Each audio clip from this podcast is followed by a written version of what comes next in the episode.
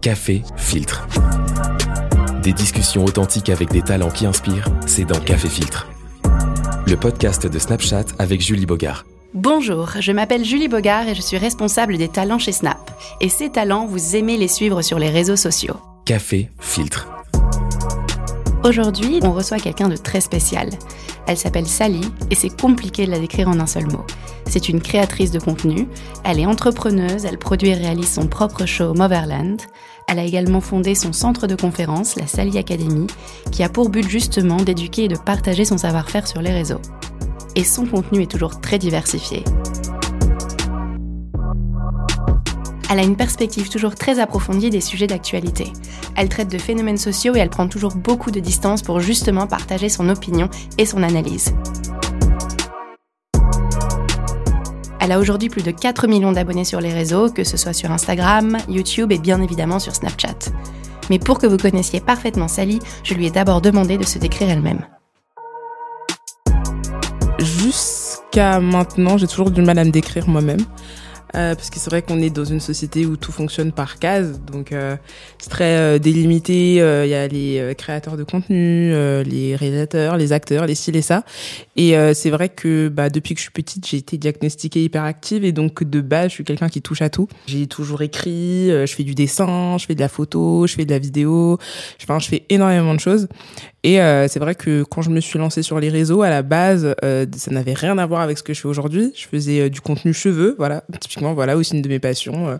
tout ce qui est cheveux afro, comme ça fait vraiment partie de mon identité. Et dans la communauté noire, c'est quelque chose de très fort de savoir s'occuper de ses cheveux et d'avoir des cheveux sains. voilà, c'est ta couronne, c'est ton identité.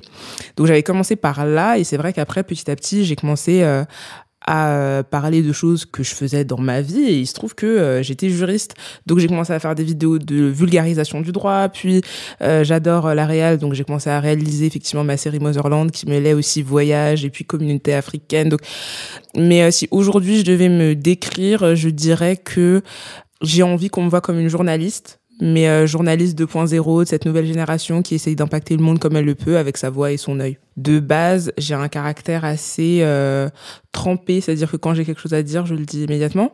Maintenant, c'est vrai que quand j'ai commencé euh, les réseaux, je pense que certaines de mes vidéos étaient peut-être plus euh, audacieuses que celles que je fais euh, aujourd'hui, justement parce que j'ai pris cette maturité-là, non pas de vouloir, euh, comment dire, convaincre les gens, mais comme tu l'as dit, juste donner une vérité et plus tellement donner mon avis, même si j'ai toujours un moyen euh, assez, euh, je malin de euh, donner mon avis entre les lignes. Je pense que quand on regarde une de mes vidéos, bien sûr, je reste la plus objective possible, mais il y a quand même un petit parti pris quelque part que je tiens à garder parce que je suis pas justement un média neutre.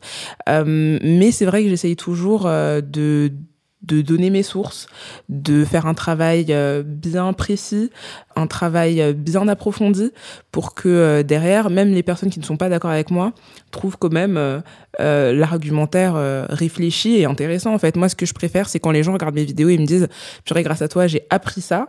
Et surtout, dans un débat de famille, j'ai pu placer ça. Tu vois, moi, j'adore ça parce que petite, c'était ce que j'adorais faire avec mon père. On avait beaucoup de débats et c'est un kiff de me dire, purée, tu vois, je donne des billes aux gens. Il y, a, ce côté-là que j'aime beaucoup euh, dans ce que je fais. Quand tu étais petite, finalement, est-ce que ce que tu fais aujourd'hui, ça fait partie de tes rêves, cette transmission, euh, ce pouvoir de frappe, euh, de, parler de, tous ces sujets avec autant de, bah, de grâce et de, et de conviction? Est-ce que ça fait partie de ce que Mini Sally avait envie de faire quand elle serait grande? Ah, Franchement, absolument. Ouais, Mini Sally est très content, je pense. Euh, intérieurement, elle s'est dit, wouh, girl, t'as réussi à achieve certains goals que tu t'étais, que t'étais posé. Quand on est épanoui dans son travail, c'est que quelque part, le travail a réparé quelques petites euh, insécurités ou certaines euh, blessures ou frustrations de l'enfance. Et c'est totalement mon cas. Moi, j'avais une hyperactivité qui était due à un sentiment parfois de solitude. J'avais été diagnostiquée hyperactive et aussi EIP. Donc, ça veut dire que j'avais un quotient intellectuel je crois pas forcément en ce genre de choses, mais en tout cas, c'est ce qui avait été déposé. Euh, et donc, à l'école, je m'ennuyais énormément parce que, euh, ben, je. T'étais en décalage. J'étais en décalage. Mmh. Et Mmh. j'avais euh, une maman qui était très, très, très axée sur l'excellence scolaire. Donc, euh, j'avais pas de vie à part euh, apprendre mes cours, etc. Donc, il y a eu des, des effets positifs, ok. Il y a eu énormément d'effets négatifs aussi parce que, du coup, j'ai grandi très seule, tu vois, très coupée du monde finalement. Et euh, ça a fait que j'ai développé une grande passion pour la culture, euh, le fait de stand out, tu vois, de sortir du lot par euh, mon intelligence et mes capacités intellectuelles, tu vois. Et en grandissant, il y avait aussi cette volonté ben, de d'intégrer ce monde dont j'avais été euh, isolée toute ma vie parce que bah du coup euh, ouais j'ai sauté deux classes tu vois. En fait ça aussi c'est plein de choses en fait qui ont joué. J'ai sauté deux classes donc j'entre en seconde j'ai 13 ans. Donc euh, je suis un bébé en fait tu vois je suis un môme. Euh, moi mes potes ils avaient 15 16 ans donc eux ils entraient vraiment dans l'adolescence la vraie adolescence. Donc moi j'étais coupée de ce monde je sortais pas en soirée j'allais pas euh, faire les pyjamas parties j'avais pas de mec tu vois genre il se passait rien dans ma vie tu vois. Puis t'es qu'avec des filles qui elles commencent à entrer dans cet âge de je suis une jeune femme, je prends soin de moi, moi j'avais pas le droit de me maquiller, j'avais pas le droit de me coiffer, j'avais pas le droit de m'habiller comme je voulais. Bref, un mess. Et donc euh, c'est vrai qu'en grandissant, j'ai pu créer ce personnage que je voulais pour moi quand j'étais petite. Est-ce que tu adaptes ton contenu en fonction de la plateforme sur laquelle tu vas, euh, tu vas poster du contenu? C'est beaucoup plus intéressant de créer vraiment du contenu pour chaque plateforme parce que chaque plateforme a son audimat et sa manière de, tu vois, de, de, de pusher, en fait, de pousser le contenu. Donc, euh, TikTok, ça va être, euh, je dirais, des astuces euh, immédiates, tu vois. Donc, par exemple, je vais prendre un thème que j'aime beaucoup en ce moment, euh, le rangement, tu vois, le cleaning. J'ai remarqué. J'ai vu sur tes stories Snap que tu as filmé tout ton, ménage. oui. C'était d'ailleurs vraiment euh, hypnotisant presque. Meuf, mais c'est génial, mais j'adore cleaner en ce moment, je sais pas ce qui m'arrive, mais je suis dans mon era du ménage. Et donc, euh, non mais on passe toutes par là à un moment. Franchement, j'étais à bordélique, mais ces derniers temps, j'ai capté que meuf, faire le ménage, faire le ménage dans ton esprit, mais c'est thérapeutique, c'est génial. Donc franchement, là, je suis dans mon era ménage et typiquement, comment je séquence? Euh, Sur TikTok, je vais par exemple faire euh, une vidéo euh, de, de 15-30 secondes en accéléré de comment, je sais pas, je vais ranger euh, mon espace euh, dressing. Voilà, typiquement. Sur Snapchat, je vais prendre le temps de montrer toute ma routine ménage de 8h jusqu'à 21h. euh, hop, vraiment comme un live perpétuel de comment je fais mon ménage. Et puis sur Insta, bah, je vais plutôt faire une story facecam, récapituler certains petits trucs, et puis montrer aussi ce que j'ai mangé. Donc tu vois, j'essaye de créer différents contenus, mais avec euh, typiquement la même journée, tu vois. Mais c'est important, je trouve, de séquencer et de poster en fonction de la plateforme. Pour revenir un petit peu à ce que tu fais sur Snap, ça fait maintenant quelques mois que tu postes euh, énormément, qu'on découvre presque un nouveau, euh, un nouveau côté de ta personnalité Ouais. qui était moins euh, présent sur les autres plateformes. Je remarque aussi d'ailleurs que ta communauté commande vachement Ouais. à chaque fois que tu, à chaque fois que tu postes ta, ta journée en détail. Est-ce que tu ressens justement une différence entre les différentes communautés et comment tu définirais celle qui est sur Snap? La communauté Snapchat, pour moi, c'est la communauté tes besties. Les super fans. Mm. Tu vois, pour moi, les super fans, ils sont sur Snapchat. Les gens qui sont vraiment capables de passer leur soirée à re-regarder toute la story que tu as postée, tu vois. Parce que sur Snap, il y a ce côté où ta story, elle peut littéralement durer deux heures. Tu vois, moi, à l'époque, j'étais une ancienne à l'époque sur Snap euh, en tant qu'utilisatrice. Et je regardais beaucoup, par exemple, les stories de Jerem Star à l'époque, tu vois. Mais Jerem Star, il faisait des stories qui pouvaient durer trois heures, en fait. Euh, ça ne s'arrêtait pas. À un certain moment, t'as Ah, ça se termine quand, tu vois ce que je veux dire? Mais tu restes parce que tu sais que tu vas rigoler et tout, tu vois. Et donc, c'est vraiment les gens qui ont ce temps-là, qui te donnent, en fait, finalement, de leur temps, de regarder euh, toute ta journée se dérouler sous leurs yeux. Et il y a vraiment un niveau d'attachement vraiment particulier parce qu'ils ils- ils te connaissent. Je pense que c'est les personnes qui te suivent qui te connaissent le mieux. C'est ceux qui suivent ton contenu Snapchat. Sur Insta, c'est très esthétique, c'est très réfléchi, c'est euh, presque euh, parfois un peu téléguidé. Donc euh, il y a ce côté où c'est moins naturel, mais les gens cherchent ça aussi, tu vois. euh. je dirais que Snapchat, ouais, c'est les super fans et TikTok, c'est même pas les fans. TikTok, c'est juste des gens qui te regardent. C'est vrai que ce qui est différent chez Snap, hein, c'est que hum, tu n'as besoin que d'un téléphone finalement. Et qu'à partir de ton téléphone, bah, tu peux créer et, euh, et poster des stories, comme tu disais, Ouais. toute la journée, comme Jérém Star le faisait à l'époque, euh, ou même comme toi tu fais aujourd'hui. Ouais. Et je trouve qu'il y a vachement de pouvoir, en fait, dans le fait de- que ce soit aussi accessible. Bah typiquement, ouais, t'as besoin de rien. Est-ce qu'il y a des moments clés dans ton ascension sur les réseaux? Est-ce qu'il y a eu une vidéo? Est-ce qu'il y a eu un moment où tu t'es dit euh, waouh, ma parole compte? Ou waouh, j'aurais jamais imaginé que 5 millions de personnes regardent cette vidéo. J'aurais jamais imaginé que l'impact de ce que j'ai créé hier dans, chez moi, dans mon appartement, toute seule, puisse atteindre aujourd'hui tous les médias français, par exemple. si on repense notamment récemment à ce qui s'est passé avec Air France. dernièrement, c'est vrai que l'histoire avec, avec Air France, c'était un, un point culminant où tu dis oh wow, ok, tu vois, genre je m'attendais pas à ça. Si je suis honnête avec moi-même, je m'attendais à ce que dans ma communauté, à moi, forcément, je poste, je poste cette vidéo-là, ça ait un retentissement, mais un retentissement euh, maîtrisé, quoi, tu vois, genre c'est entre ma communauté et moi. Bon, ma communauté maintenant, elle est quand même assez grande, donc je m'attendais, si je parle honnêtement, vraiment euh, de manière très transparente avec toi, en termes de vues, je m'attendais à ce que la vidéo fasse un million, deux millions de vues, comme mes vidéos habituelles, qui sont bien structurées, qui sont intéressantes, etc. Maintenant, quand j'ai vu que la vidéo totale a fait genre des 10 millions de vues par-ci, des 5 millions millions de vues par là, c'est là où je me suis dit, oh shit, tu vois, et que tu as tous les médias qui en parlent, ça passe à la télé. Est-ce que tu peux, en fait, euh, si, si tu es confortable avec ça, euh, résumer rapidement euh, ce qui s'est passé justement avec Air France pour que les personnes qui ne sont pas au courant de l'histoire puissent comprendre? Bien sûr, bah, en gros, j'étais dans un avion Air France et I had a little issue. J'ai un petit, un petit problème avec une hôtesse qui était particulièrement euh, agressive, euh, agressive avec moi. Et euh, c'en est venu au fait qu'elle me, qu'elle, euh, qu'elle me discrimine. Voilà, concrètement, et que la police arrive, enfin qu'elle appelle la, la, la police pour une histoire aussi ridicule et que même la police euh, finissent par me dédouaner quoi et me dire mais qu'est-ce qui qu'est-ce qui enfin vous vous êtes retrouvé dans quel genre de bourbier? Et euh, donc j'avais décidé d'en faire une vidéo parce que j'étais vraiment traumatisée enfin là mhm. j'en parle avec euh, deux mois deux trois mois d'acceptation donc ça va je suis passée à autre chose et j'ai eu le temps de bien en discuter en profondeur avec Air France donc disons que l'eau a coulé sous les ponts mhm. mais sur le moment j'étais en crise de larmes pendant presque une semaine j'étais j'étais j'étais choquée de ce qui m'était mhm. arrivé et donc j'avais décidé d'expulser toutes ces émotions là en faisant d'ailleurs une vidéo et en mentionnant Air France pour qu'ils réalisent ce qui s'était passé parce que mhm. malheureusement on vit dans une société où quand tu n'as pas de poids euh, médiatiquement parlant, bah, en fait ta parole elle est entendue et puis ça sort de l'autre côté. Et là mhm. je me suis dit non, cette fois-ci je vais stand for myself et euh, je vais en faire une vidéo pour qu'ils réalisent que c'est juste pas normal. Et donc il y a eu tout ce, tout ce déferlement derrière euh, médiatique auquel je ne m'attendais pas. Si je suis honnête, je m'attendais pas à ça. Et c'est là où je me suis dit ok, tu es officiel.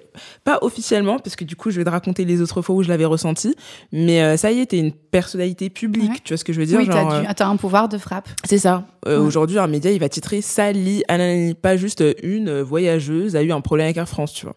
Et euh, ça, ça avait commencé en 2020 euh, quand j'avais fait ma première quand j'avais fait la vidéo euh, sur euh, le mouvement Black Lives Matter qui était un petit court métrage en plus donc déjà à l'époque j'étais dans ce délire de réel mais un petit court métrage euh, de motivation ou de développement personnel pour la communauté noire suite à ce, ce choc énorme et ce trauma qu'on avait vécu avec la fameuse tragique histoire de, de, George Floyd.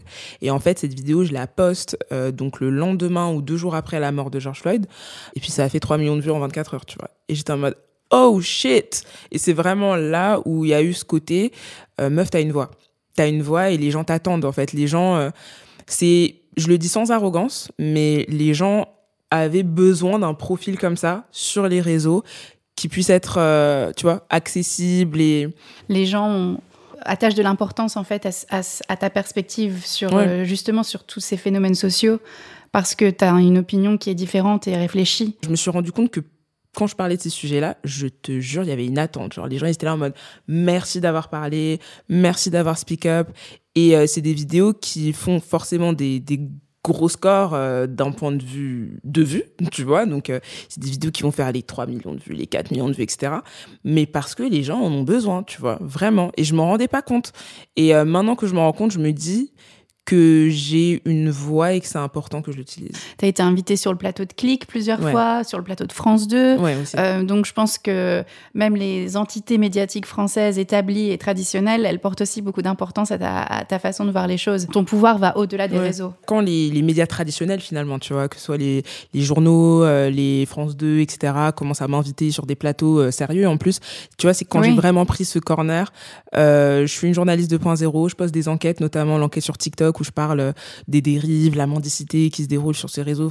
Donc je pense aussi ça a été le le fait que j'ai trouvé euh, un moyen de rester dans la vulgarisation euh, de l'information, rester jeune et moderne parce que bah, je suis qu'une meuf de 27 ans quand même à the end of the day, mais aussi euh, respecter finalement les, les, trajectoires que les médias traditionnels respectent. Donc, euh, tu vois toujours ce raisonnement bien juridique, ce ton particulier, le, français que j'utilise.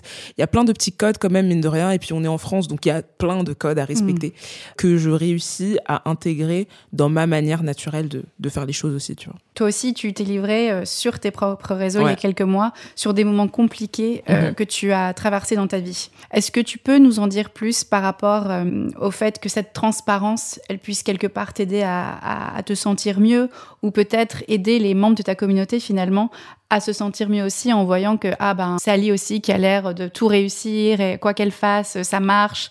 Elle aussi elle a des, des, moments euh, où c'est ça, peut être un peu plus difficile. Je suis pas quelqu'un qui aime m'ouvrir sur mes euh, sur mes problèmes euh, en fait, il y a deux écoles dans, dans, dans, la création de contenu. Il y en a qui disent que justement c'est important de t'ouvrir et de montrer que toi aussi t'es une personne faible et que ça t'arrive d'avoir des downs et tout.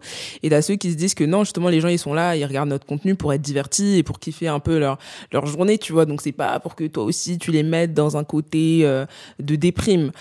Moi j'essaie de d'être in the middle, au milieu. C'est pas quelque chose que je fais souvent, mais euh, il y a des fois où je me dis, euh, purée, c'est bon. C'est important aussi que les, en vrai de vrai, c'est important. Tu vois, c'est important que les gens voient que, ben, derrière chaque personne, derrière chaque être humain, il y a des soucis. Chaque personne que je connais, chaque personne, même euh, dans la pièce dans laquelle on se trouve, ont des, ont des problèmes ont des problèmes, euh, ont vécu des trahisons, ont vécu des énormes frustrations, ont eu des problèmes d'enfance, ont des problèmes actuels dans leur vie d'adulte. Et c'est important que les gens le, le gardent en tête et que même euh, chez euh, les, personnalités, les stars qu'on aime regarder, eh ben, il faut savoir prendre de la distance et réaliser que derrière ces personnes-là, il y a des problèmes, tu vois. Effectivement, j'avais fait une vidéo YouTube où je m'étais ouverte sur les problèmes de, de troubles du comportement alimentaire, euh, boulimie, anorexie mentale. Pour moi, c'était vraiment super important parce qu'aujourd'hui encore, et pourtant j'ai 27 ans, je suis toujours coincée dans ces pièges, tu vois, de de dysmorphie, d'image de soi, euh, de, de, mon rapport à la nourriture, de mon rapport à mon physique, toujours aujourd'hui, tu vois. Et ça, c'était dû à des, à des problèmes que j'ai eus euh, quand j'étais petite. Et je sais qu'il y a tellement de femmes et d'hommes aussi, hein, d'ailleurs, qui passent par ces problèmes. Et je me dis, ce serait malhonnête de faire comme si euh, j'ai toujours été bien dans ma peau parce que c'est pas vrai. Je voulais revenir sur un de tes projets passion. Tu as créé un format qui s'appelle Moverland, qui est vraiment une mini-série dédiée à la découverte de pays et tu as déjà réalisé des épisodes sur la Côte d'Ivoire, le Cameroun, le Sénégal. D'ailleurs, je me souviens d'avoir été invitée à la première euh, du Cameroun. Et quand je suis arrivée sur les Champs-Élysées, il y avait une file d'attente qui devait faire au moins un kilomètre. C'était vraiment super impressionnant. Et euh, je voulais te demander aujourd'hui comment t'es venue cette idée en fait? Et c'est quoi la mission de cette série? C'est parti d'une idée très simple qui était que personne ne voulait aller en vacances en Afrique ou bled comme les gens disaient entre guillemets parce que bah pour nous c'était pas touristique quand on retournait euh, au pays bah c'est pour voir la famille, c'est le bled quoi. On va on va voir la famille, on va voir le grand-papa, les cousins, tout ça. Après on rentre, mais ça n'a jamais été touristique, tu vois. Et en fait, à un certain moment, je me souviens, c'était pendant le confinement, tout simplement, je me suis posé la question pourquoi, tu vois? Pourquoi? En fait, tout simplement pourquoi? Pourquoi est-ce que moi, quand j'ai de l'argent, j'ai envie d'aller euh, le dépenser en allant euh, à euh, Dubaï, au Japon ou que sais-je, alors que ben il y a tout un continent dont je viens en plus, tu vois, ça, ça l'ironie du sort, c'est dont je viens. Ma mère est marocaine, mon père est camerounais, donc clairement Afrique du Nord comme Afrique subsaharienne. Donc pourquoi est-ce que j'y vais pas en tant que touriste en fait? Ça n'a aucun sens. Et du coup, je pars au Sénégal parce que c'était le pays d'Afrique que je voulais à tout prix faire. C'est pas loin et puis c'est il y a une énorme culture là-bas. je me suis dit vas-y, euh, va au Sénégal et puis tu fais ton premier vlog. À l'époque pour moi, c'était un vlog, mais je m'attendais pas à ce que ça ait euh, le succès que ça a eu parce que euh, je le poste et puis euh, c'est un épisode qui, a fait le million là, je pense, tu vois. Et les gens ils en parlaient. Bah, de nouveau, euh, je me retrouve en, en TT parce que ça avait ouvert un débat où les gens disaient ouais mais elle montre que les bons côtés parce que j'y suis allée en mode touriste. Donc effectivement, je montre que les beaux côtés. Je montre des beaux hôtels, je montre des belles plages, je montre des beaux endroits. Et tous les Sénégalais, enfin qui ont regardé, la plupart me disaient trop cool, tu vois. J'ai enfin quelqu'un qui met en avant le pays et la qui beauté de mon pays, voilà ouais et qui vient pas du Sénégal parce que il y a des créateurs de contenu sénégalais qui le font très bien aussi, mais c'est vrai que venant de France, c'était c'était pas quelque chose de d'habituel ou de comment, tu vois. Et euh, ce succès-là a fait que je me suis dit, vas-y, let's go. Je vais faire, je vais en faire une série et je vais partir dans tous les pays d'Afrique. Donc bon, il y en a beaucoup, il y en a plus de 90, donc t'inquiète, j'ai le temps, j'ai encore le temps devant moi. Mais c'est effectivement un projet qui tient beaucoup à cœur, à moi, à ma communauté, et je pense qu'il euh, laisse une empreinte vraiment positive, tu vois, typiquement. Donc ça, c'est vraiment dans la mentale que je veux avoir. Tu t'essaies également à l'exercice de l'interview. On peut citer euh, les interviews que tu as fait avec Omar Sy, euh, Dr Denis Mukwege ou encore Whoopi Goldberg. Comment t'es venue l'idée de développer ce, format et euh, ça fait quoi en fait de rencontrer toutes ces grandes personnalités? L'idée de développer les formats interview, j'aime beaucoup parler. Je crois que ça s'entendra, mais j'aime beaucoup parler et je pars du principe que le savoir se transmet via la parole. Donc, j'adore les échanges. C'est euh, c'est mon love language. J'aime trop discuter. Quand je discute, quand je prends du temps de discuter avec toi, ça veut dire vraiment je t'apprécie. Tu vois, j'aime beaucoup discuter avec les gens, partager les mindsets, les idées. Typiquement, interviewer des personnes qui m'inspirent, c'était euh, un goal quoi. C'était vraiment un, un, objectif de vie et ça, franchement, ça fait partie, tu vois, des achievements dont je suis la plus fière. Et euh, avec la réalisation effectivement de ma série Motherland, c'est vraiment les deux aspects que je préfère dans ma série Motherland, ce que je kiffais, c'était les interviews. Et c'est ça qui a fait aussi que la série a beaucoup, euh, beaucoup fonctionné. Quand je suis partie en Côte d'Ivoire, j'ai interviewé Youssoufa. Le docteur Mukwege, c'était pour le, notamment pour le Motherland Congo, qui est pas encore sorti du coup, mais c'était dans, dans ce cadre-là. Et interviewer même les locaux, tu vois, des personnes euh, que les gens n'intervieweraient pas parce que, bah, voilà, ils sont pas connus, ils ont pas de visibilité ou que sais-je. Mais en fait, euh, chaque parole compte et c'est trop intéressant de rencontrer des gens et juste de parler avec eux et de, de prendre leur avis sur les choses. Donc, ouais, un exercice que j'adore faire. On te voit souvent à la Fashion Week, mais aussi à l'UNESCO ou encore à la Maison Blanche. Hein, il faut dire. Je pense que tu es l'une des premières euh, créatrices de contenu françaises à avoir été à la Maison Blanche. Parmi toutes ces expériences, c'est euh, laquelle qui t'a le plus marqué? Très bonne question. Ben, l'expérience qui m'a le plus marqué depuis que je suis créatrice de contenu. En vrai, la Maison Blanche, c'était génial. UNESCO, franchement, j'ai vécu de très belles choses. Hein. Assemblée nationale et tout, c'était très bien. Euh, Festival de Cannes aussi. Euh, enfin, j'ai vécu de très très belles choses. Mais en étant honnête avec moi-même, le plus beau moment, ça a été euh, pendant le Motherland Congo. C'est un moment que j'ai pas médiatisé parce que justement, c'était trop fort. Et quand j'ai visité du coup l'hôpital de Panzi du docteur Mukwege, prix Nobel de la paix du coup qui répare les femmes. Donc c'est un gynécologue euh, qui a été euh, remercié du coup par l'ordre des prix Nobel pour le travail qu'il fait au Congo parce que aujourd'hui au Congo, dans la région du Kivu, il y a une guerre civile qui dure depuis des années maintenant où euh, les femmes sont régulièrement attaquées, agressées sexuellement volontairement, mutilées. ouais, mutilées comme vraiment des, des, trophées de guerre horribles. Et donc ce, ce prix Nobel de la paix absolument génial euh, les répare dans cet hôpital de Panzi. Et en fait, euh, j'ai eu la chance énorme de pouvoir y aller. Et euh, bah, il a fait quelque chose de ben, d'énorme. Et même aujourd'hui, quand j'en parle, c'est super émouvant. Mais en tout cas, il nous a ouvert les portes de son hôpital. Et on a rencontré ces femmes. C'est franchement, je pense, dans le top 3 des moments les plus émouvants de ma vie. Je pense même que c'était le plus émouvant de ma vie. J'ai, j'ai pleuré alors que genre, je les, je les connaissais même pas, ces femmes. Ça n'avait aucun sens de pleurer, mais c'était juste le fait de, de voir ça. Je, sais pas, il y avait, il y a quelque chose de très humain, d'horrible en même temps qui s'est produit à ce moment précis. Et, euh, je me suis juste dit, euh, waouh, je suis euh, honorée de pouvoir rencontrer ces femmes-là qui ont vécu des choses absolument horribles et qui sont toujours debout, tu vois, et qui se battent encore pour vivre leur vie. Et en même temps, je me disais, euh, en tant que créatrice de, même pas créatrice de contenu, mais juste en tant que Sally, qui a des gens qui la regardent sur les réseaux, ben, euh, c'est ça mon objectif de vie, tu vois. C'est pouvoir euh, donner ne serait-ce que une seconde, tu vois, de, de, de, de, conscience, de, de, de micro-lumière sur ces choses horribles qui se passent dans le monde et que personne ne regarde et tout le monde ferme les yeux. Si moi, je peux faire en sorte que même une personne soit au courant de ce qui se passe là-bas, bah, c'est mon objectif de vie. Et ça, c'était vraiment le moment le plus fort que j'ai vécu dans ma création de contenu où je me suis rendu compte que on a tous un truc à faire de utilisons nos voix quoi. Tu vois mince alors il y a des trucs horribles qui se déroulent et on est trop souvent happé par notre confort et on oublie tu vois. Et euh, je me suis dit euh, ça c'est ça euh, c'est ça être créatrice de contenu tu vois ça être journaliste c'est ça faire en sorte que le monde aille mieux tu vois.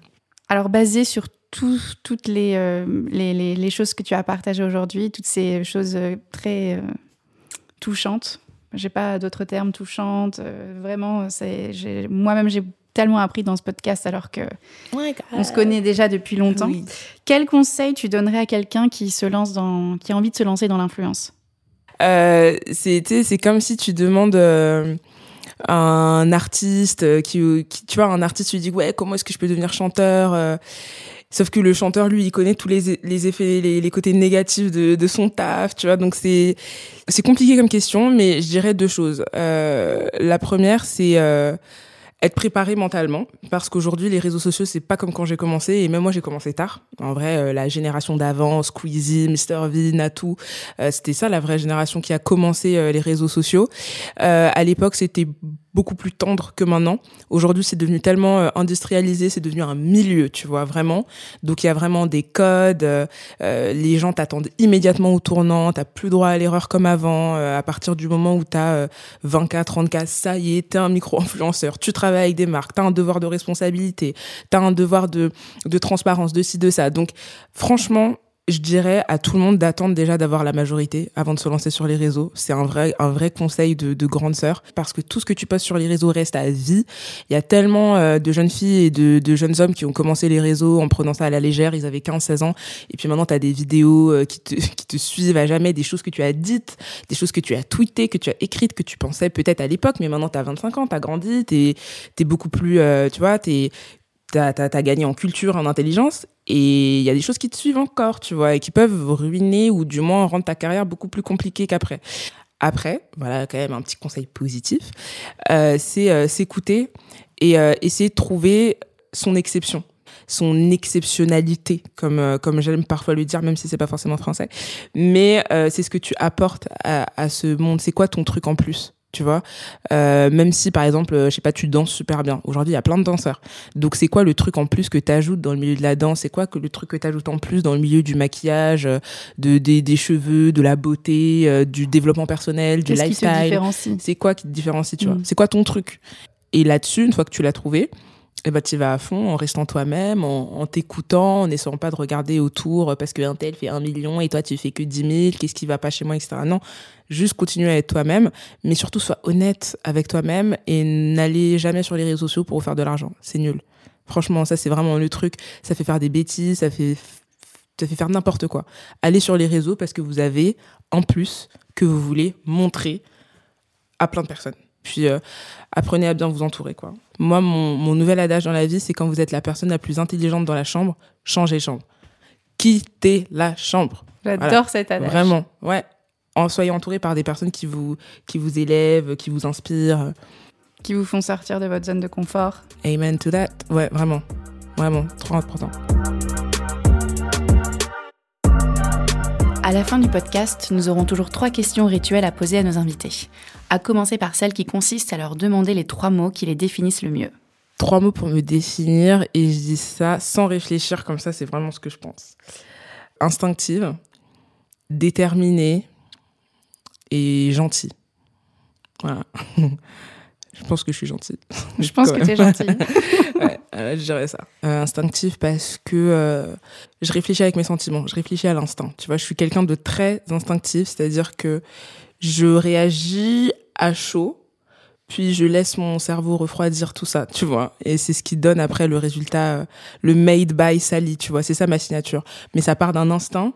Puis après, il y a un petit processeur euh, qui provient de ma tête. Et le résultat est toujours très profond parce qu'il vient de mon instinct le plus profond, tu vois. Voilà, si je pouvais dire ça vient du cœur, ça vient de mes sentiments directement. Euh, tout le fait que je déteste l'injustice, euh, le fait que j'ai des choses à réparer avec moi-même et que finalement j'utilise les réseaux pour le faire, tu vois, pour réparer un peu les autres et me réparer un petit peu par placebo, euh, c'est dans l'instinct.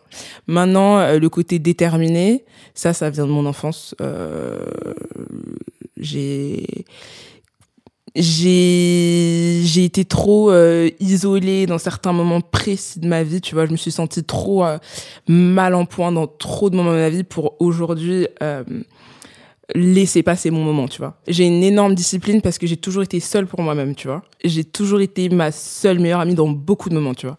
Donc I got myself. I got my back tu vois. Donc, je suis extrêmement déterminée dans tout ce que je fais parce qu'il y a personne d'autre qui va me relever et je le sais, tu vois. Après, c'est un petit peu triste comme constat, tu vois, mais en vrai, de vrai, dans la vie, tu peux être très entouré, mais at the end of the day, it's you and you. C'est toi et tes objectifs, c'est toi et ta mentale, c'est toi et ce que tu veux pour toi, c'est toi et ton et ta manière de, de t'épanouir, de grandir, de, de choisir qui tu veux près de toi, loin de toi, comment tu veux gérer ta vie. It's your life, tu vois, c'est ta vie à la fin de la journée et donc c'est toi et toi.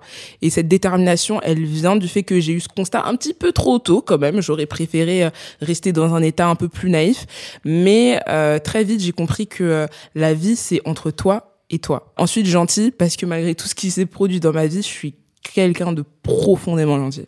Je suis gentil. Je cherche pas à être méchante avec les gens. Et c'est quelque chose que j'essaye de garder. Parce que malheureusement, c'est le milieu des personnalités publiques, de l'attention, de la pression, ça peut te rendre méchant, tu vois. Ça peut te rendre euh, Amer. différent de ce que t'étais, amer, aigri, ouh, aigri aussi. Et euh, j'essaye de d'oublier tous ces côtés euh, négatifs et toujours rester dans ce que ce que je suis à la base, qui est que franchement, je suis une meuf gentille. Donc ça peut paraître un peu gna gna, tu vois. C'est très simple comme mot, mais euh, parfois c'est les mots les plus simples qui définissent le mieux une personne. Et je pense que je suis profondément quelqu'un de gentil. Et qu'est-ce que tu pourrais confier aujourd'hui à Café Filtre? Quelque chose que tu n'aurais jamais dit à personne d'autre? Euh, et c'était au Festival de Cannes de cette année, donc euh, il y a quoi, il y a 4-5 mois. Euh, bah, les gens pensent que j'ai monté euh, les marches euh, deux fois parce que j'avais fait deux photos, belle gosse et tout, mais c'est faux. En réalité, j'avais monté les marches une première fois et c'était un mess. Genre les photos étaient vraiment, c'était une catastrophe. Genre en fait, j'étais super stressée et en fait, j'ai un réflexe de ouf, c'est que euh, quand je suis stressée, je suis grave crispée, mais genre du corps tout entier. Et du coup, mes orteils, ils se rétractent de ouf. Et du coup, sur les photos, meuf, c'était abusé. Les photos Getty et tout, tu vois, genre que t'as envie de poster. Et ma meuf, genre, j'avais des sandales ouvertes et genre mes orteils, tu les voyais pas. genre tellement j'étais stressée. Mes orteils, ils étaient refermés sur eux-mêmes. C'était un mess. Et genre, c'était une cata. Et du coup, bah, les photos, je les ai jamais postées. je sais pas si elles sont trouvables. je- J'espère pas. avis, oui, je vais aller no! Eh, j'ai, j'ai jamais posté. Et l'outfit, je l'ai re-refait. Euh, une semaine plus tard, on a réussi, du coup, euh, enfin, ils nous ont décalé, ils nous ont remis des nouvelles marches pour qu'on puisse, euh, pour qu'on puisse les refaire les photos. Et c'est une dinguerie juste de pouvoir dire ça, tu vois, en mode, ils nous ont remis des nouvelles marches pour faire des photos, quoi. Donc, non. C'est la toute dernière question de ce podcast. Si tu pouvais prendre un café aujourd'hui avec n'importe qui, une personne qui est encore vivante ou qui n'est plus de ce monde, avec qui le prendrais-tu? Euh, alors, une personne vivante, ce serait Oprah Winfrey, sans hésitation. Question de mindset. euh, c'est quelqu'un qui m'inspire énormément au quotidien, tu vois. Euh, dans son côté mogul, euh, empire qu'elle a réussi à monter, partie de rien, une histoire super compliquée à la base, donc vraiment j'adore. Et si c'était une personne qui ne fait plus partie de ce monde, franchement, ce serait Tina Turner. Ah, intéressant. Ouais, Pourquoi Tina Tina, Turner? Turner? Parce que euh, c'était mon idole quand j'étais petite et que c'est la première la première femme noire que j'ai vue. Je me suis sentie connectée à elle direct. Les cheveux, the hair, l'énergie, le côté badass. La meuf, elle sortait de violence conjugale, mais elle s'est, elle s'est remise sur le, sur le ring de boxe. Elle est devenue genre la rockstar euh, féminine. Il y avait un truc qu'elle incarnait que j'ai toujours aimé, que j'ai retrouvé plus tard chez Serena Williams d'ailleurs. Mais euh, Tina, mon plus grand regret, c'est de l'avoir jamais vue en concert. Et il y a ce côté un peu maternel. J'aurais adoré avoir une une femme comme ça dans mon entourage qui me conseille euh, qui me donne ses tips euh, et que je regarde et je me dis waouh j'ai envie d'être elle plus tard. Une inspi tu vois. Donc euh, ça aurait été Tina Turner. Mago franchement paix à son âme. Je l'adorais vraiment. J'étais fan d'elle. Oh my god. Simply the best. Pardon. Mais voilà. Désolée. Je suis grave partie en freestyle Merci Sally de t'être livrée avec autant d'authenticité parce qu'il y a eu beaucoup d'émotions dans ce podcast. Tu nous touches par ton engagement, ta sincérité, ton humour et je pense que c'est une vraie chance aussi pour la communauté Snap de t'avoir sur la plateforme. D'ailleurs, euh, n'hésitez pas à ajouter Sally sur Snap pour la découvrir dans ses contenus engagés ou dans son ménage quotidien. Et son nom d'utilisateur, c'est le Snap de Sally en un seul mot. Et bien évidemment, un grand merci à tous de nous avoir écoutés aujourd'hui. J'espère que vous avez passé un agréable moment à nos côtés et que vous avez autant souri, peut-être même pleuré. N'hésitez pas en tout cas à liker, commenter, mettre des étoiles sur toutes les plateformes de téléchargement et à bientôt pour une discussion avec une autre personnalité.